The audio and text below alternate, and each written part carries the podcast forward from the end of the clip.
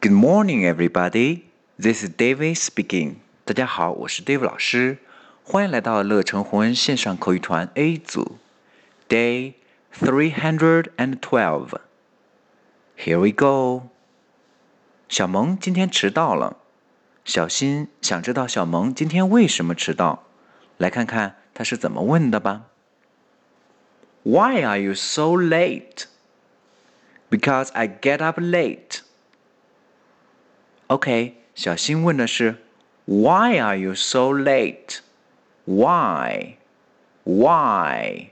为什么？Are are 注意 are 的卷舌。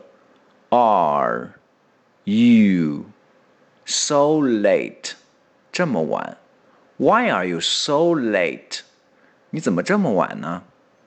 小萌的回答：Because I get up late because because 因为 I get up late 连起来 because I get up late OK 完整来一遍 Why are you so late? Because I get up late. That's all for today. See you next time.